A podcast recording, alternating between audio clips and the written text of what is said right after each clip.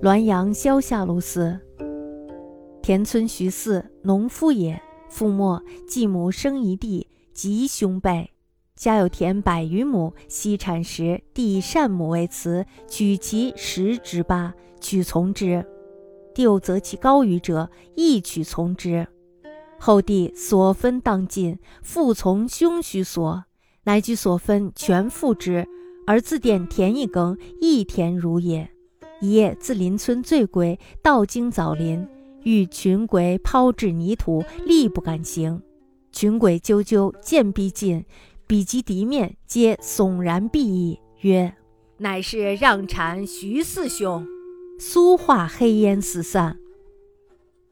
田村的徐四是一个农夫，那么他的父亲死了以后呢，继母生了一个弟弟，这个弟弟呢极为的凶横，不讲道理。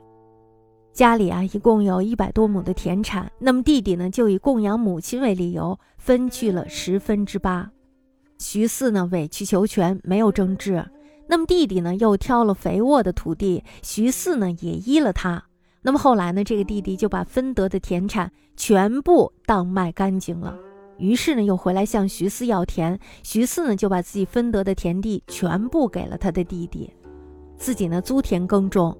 看上去呢，仍然是泰然平静。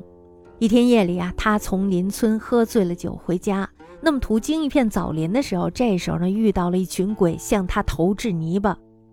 徐四呢，也是一个普通人，于是呢，他吓得瑟瑟发抖，不敢前进。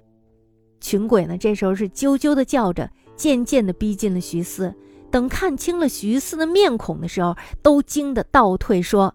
哎呀，原来是谦让田产的徐四兄弟呀！群鬼呢，突然间化作黑烟，四下散开了。我觉得徐四呢，他也是一个豁达之人。钱财嘛，乃身外之物，说明这个徐四呢，小的时候也一定是受了不少的欺负，因为他这个弟弟的这种凶横，应该是从小就被他这个继母给培养起来的。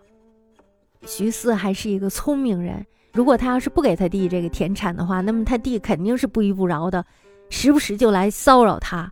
他索性的把自己所有田产都给了他，你挥霍去呗，对吧？你也别来烦我，也别来找我的麻烦，这就已经很不错了。群鬼呢也非常在意他是一个仁义之人，所以呢不来害他。我觉得徐四他是一个聪明人，所以大度是可以帮助人消灾解难的。